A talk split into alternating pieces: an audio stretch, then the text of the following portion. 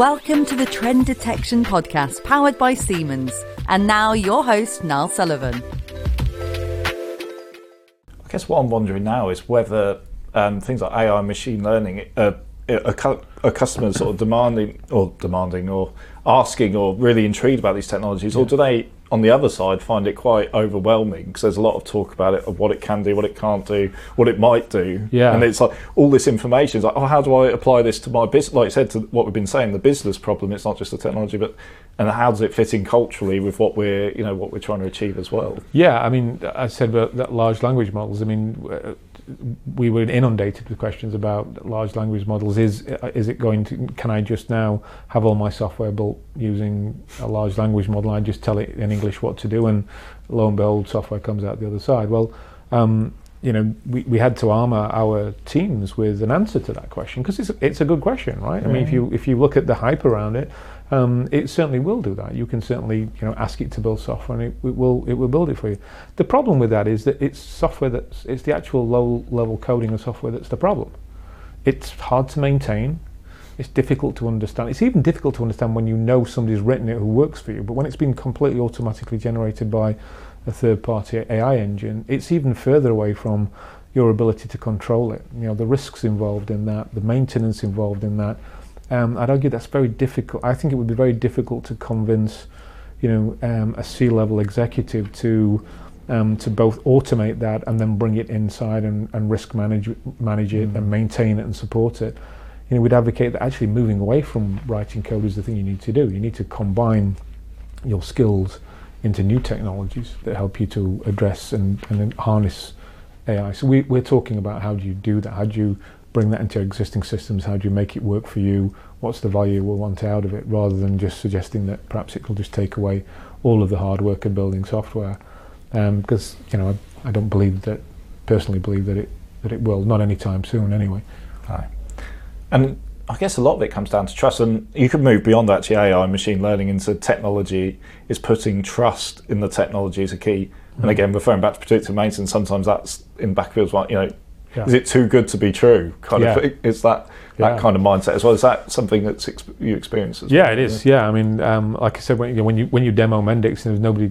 I think I've, I've demoed Mendix over the last 13 years many many times, and nobody, everybody loves Mendix as a as a product. Mm. And I think technologies like this, people love them because, you know, on the face of it, they solve lots and lots of complex problems. Um, the reality of life is most technology that makes it to market, um, you know, um, probably addresses a specific set of problems very well. Um, the question is, can you make it work for you? You know, can you can you harness that technology to your advantage?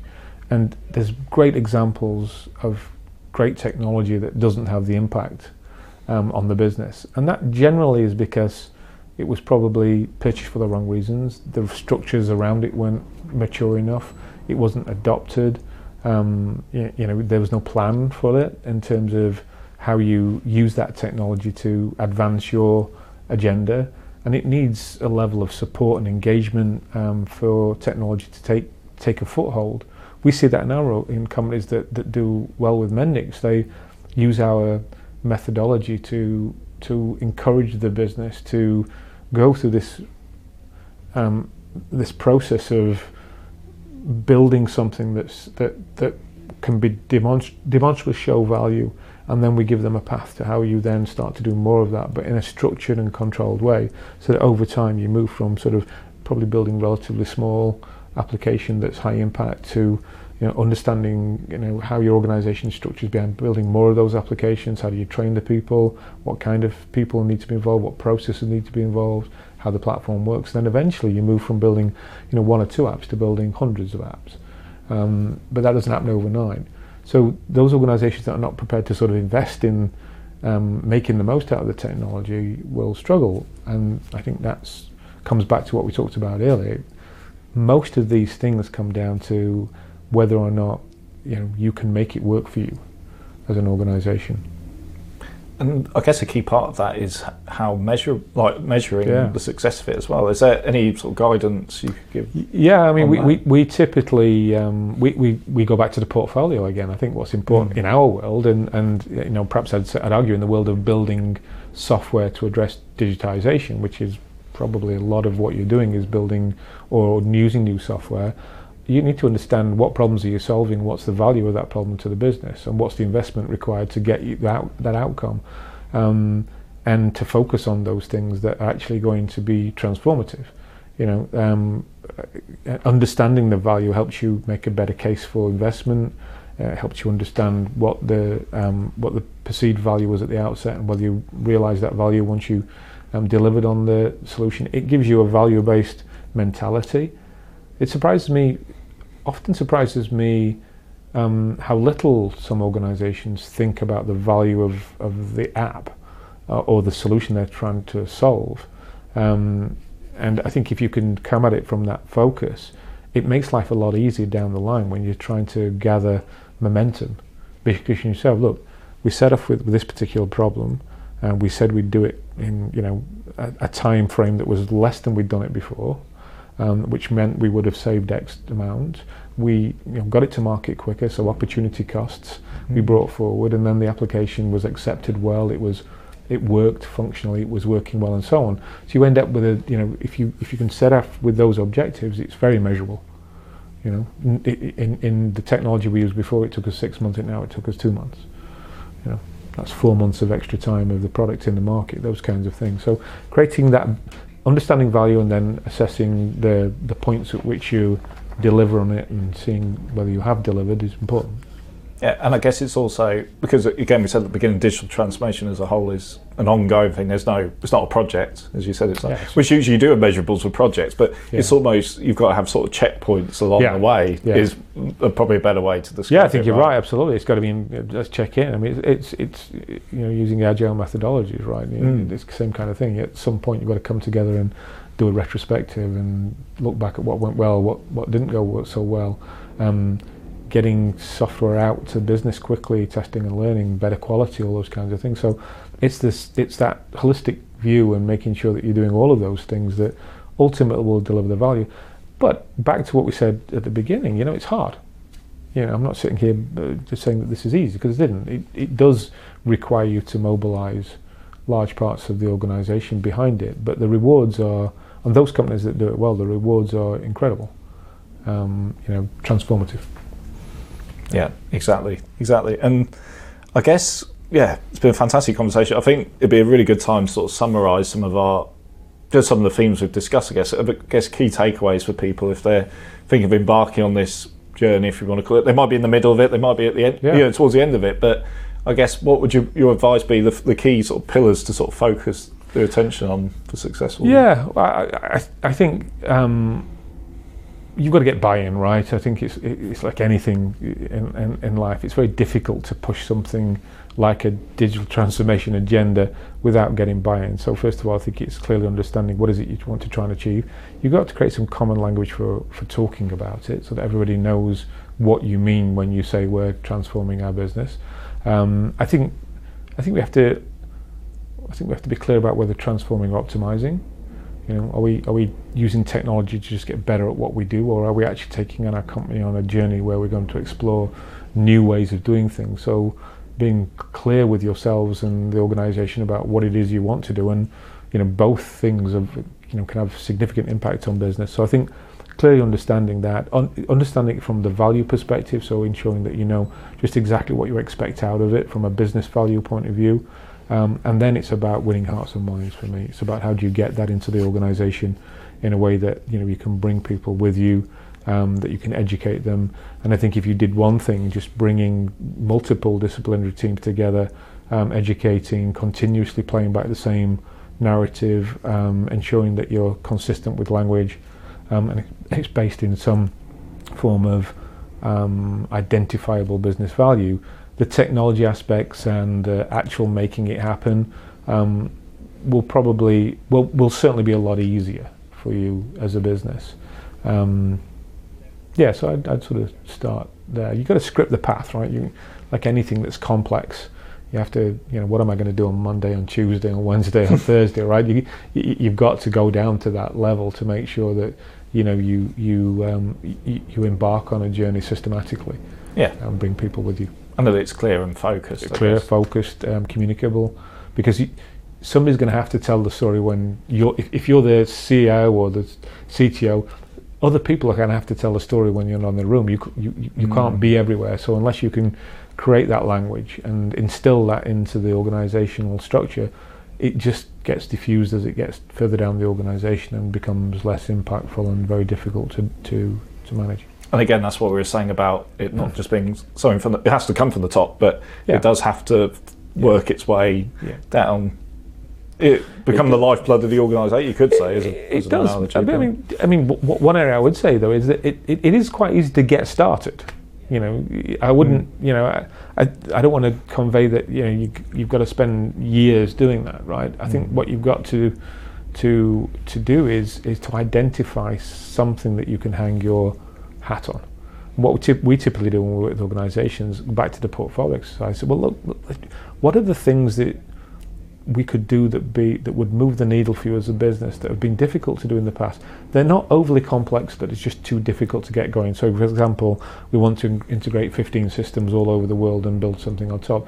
They're not the most, they're not the best use cases because they're just so mired in the technical challenges that it, they're often very difficult to do. So we mm. try and identify something from the outset that has could have high visibility, could have a high impact, probably is relatively complex in terms of integration capabilities, and we identify that project, and then we use that project as the sort of poster child for transformation. So we say, okay, digital transformation for us in our world means we need to do more of this. Here's a great example of something we did. We did it in 30 days with four people. Um, it cost us X. Uh, and now that system, which we probably would have never have got off the backlog before, is out in the wild. Customers using it, prospects using it, employees are using it, um, and then you take that on a roadshow.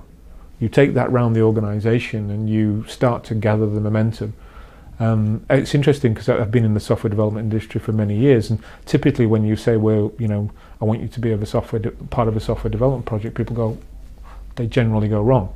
I don't want to be part of that, right? But with when you start to invest in um, the sort of process I just talked about, what happens is that they become a bit of a magnet. People want to be part of it because for the first time you're showing success in a short period of time, you're showing value, and then it's almost a self, it might be like a snowball. It's almost a self-fulfilling prophecy that if you do it properly, it gains momentum as you go, and you can push that journey through the organisation easier. And is it driven by maybe because uh, uh, again, referring back to Senseye, we talk about PDM champions, so ch- within mm. within customers who mm. who drive the let's say the rollout further and further. And you're yeah. talking about within an organisation, but we're talking about plants and things yeah. like that. Senseye, but is it is that quite important having champ, champion yeah yeah absolutely uh, you know we, we identify champions all the way through um, you know when engaging with customers who either have bought Mendix or who haven't um, because without them, very little happens.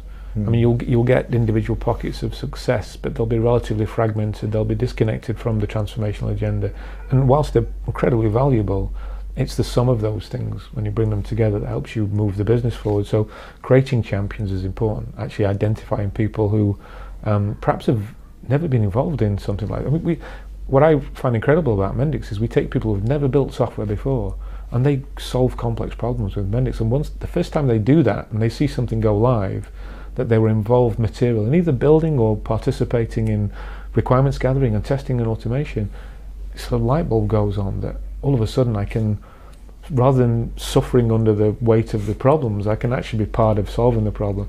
And then champions emerge. They, they, they come out as part of the process.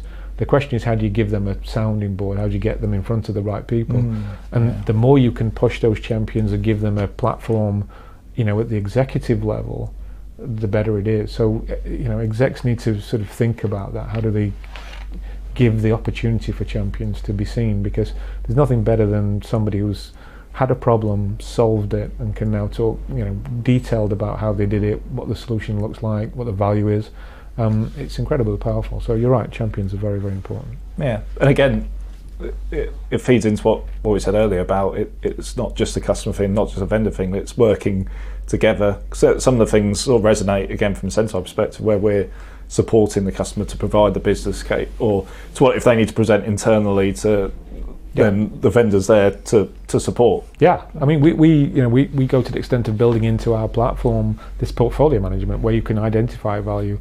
You know, we will push on the capabilities there to give to an ideation portal. Um, you know, we'll give the ability for um, specific projects to showcase that project. Um, so part of the platform should be that ability for you to you know showcase it without being in front of um, someone, but to at least gather all the metrics and data together. But our role as, as the vendor is to make sure that there's an opportunity for those people to really shine and build careers and build, you know, brands off the back of it. Um, you know, it always I always find it quite humbling when you go to an organisation, you find people who've never built software before, who now you know have taken on that challenge, solved it, and wake up every day and build software. Um, you know, an impact business with real value. It's great to see that kind of thing happening more and more. and getting the rec- recognition, And the whether through yeah yeah through promotion and Absolute promotions, Yeah. visibility. They're seen as a change agent, a leader, a leader. Yeah, yeah, yeah. And, and I- I wonder how many. You know, don't disrespect because you know, from a pro developer perspective, there's also I don't what I don't what I'm clear is that there's also a role a role for pro development in there, right? So for people who deeply understand software, deeply understand architecture, I think they have to be part of the process. They need to be part of this sort of melting pot of fusion teams um, because you need their expertise, you know, to help you make the right decisions architecturally. You know, just putting a database together might be too difficult, but having pro developers who can then use technologies to create further capabilities that less experienced developers can use. So we believe that bringing pro dev and, and, and no developers together incredibly important. So there's also a, a springboard for professional developers part of that. Because I wonder sometimes, you know, in, in that pro dev world, it's quite hard to shine because you're probably buried deeply in some large software development team somewhere. And whilst the outcome may well be a successful project, um, it, it's probably a big team. Whereas if you look at a you know a low code team, they're six to eight people, maybe ten. Ten's a big team, right? So there's an opportunity to shine in there and to showcase your skills against a specific deliverable and outcome. So it you know let's say champions do emerge very quickly from those environments, yeah. um, and to to use those. Um, so building a career is a great way to um, to approach it with Mendix and low code. I think you're right. I think it, organic's the right word because if you try to thrust this, on, you know, Yeah. you must do this, then. Yeah. but if it happens organic, they're using the tool and they're seeing success and Yeah. they're their peer, you know, they're being praised by their, their boss, they Yeah. get promoted. Then it's like a it's like building the momentum, it's isn't it, for the success? You know, it's it's and you know, some people love that, some people don't, right? But plenty of people use our technology and they quietly go about their business and they add massive value. There is that, that use it as a springboard, but from an executive perspective in a business, finding those people because they're the change agents. Mm. They're the people that make. They're probably already making a difference in your business. They're probably using, I don't know, multiple different technologies today to solve problems, but they just don't have the springboard and the visibility to do it. So, creating that culture and organisation structure around those people, you start to see more and more people pop up with those skills, and all of a sudden, you know, it starts to spread like wildfire. And um, that's a, a, one of the most important parts of getting the transformational or digital transformation right. I think. Great. And I think that's a fantastic way to end. I think just before um, we finish this session, which again has been really valuable for me, I've learnt a lot as well, as hopefully the audience has too. But um, maybe you just could explain a few areas where people could, or a few places, sorry, where people could find out more about Mendix, Nick. Um, Yeah, well, I mean, come to the website, you know, www.mendix.com, and we've got a whole bunch of information on there. Um, some might say too much, but we've got a lot of information on there. So, you know, jump on um, everything from technical evaluation guides. You can sign up for the product. You know, what's interesting about Mendix is Mendix is free, right? So you can download the Mendix development environment to your machine and start building applications today. And that could be a mobile application, it could be a PWA application, it could be a, a web, or it could be all three, right? Same kind of skill, skill set. Sign up, bunch of tutorials online. You could build your first application this afternoon. Um, so encourage you to do that. Um, for the sort of maybe the C-level execs who are listening to this, there's a lot of information on there, our methodology and our digital execution practice on there as well. But I think that's the best place to go. Or you know, give a, give one of our officers a call, and engage with one of our um, our uh, experts there, and I'm sure they'll be more than happy to help. But all the information is on the website. Fantastic. And a great LinkedIn feed as well, because I follow that. So LinkedIn, Yeah. Twitter. Yeah. Um, yeah, maybe we can add those at the bottom of the Of course, yeah, but we'll add the links. I think there's a few different tools we we mentioned as well, like digital maturity assessment. Yes, so we can yeah. we'll add some links into some Yeah, of those key that'd good. resources as well. But Yeah. um, but yeah, so I think that's all this episode. is. Thank you very much, Nick, for a very interesting conversation and for the invite to your lovely Yeah, office in London. welcome. Yeah, thanks for coming and uh, enjoyed it. Yeah, fantastic. Thank you very much. Thank you. Bye. So that was today's episode. Um, thank you very much for watching or listening on whatever platform you're on. Um, if you want to listen to the next episode or watch the next episode, please subscribe via the usual channels. See you again on the next episode. Thank you very much. Please like and subscribe on all major podcast channels and find out more about Senseye predictive maintenance at Siemens.com.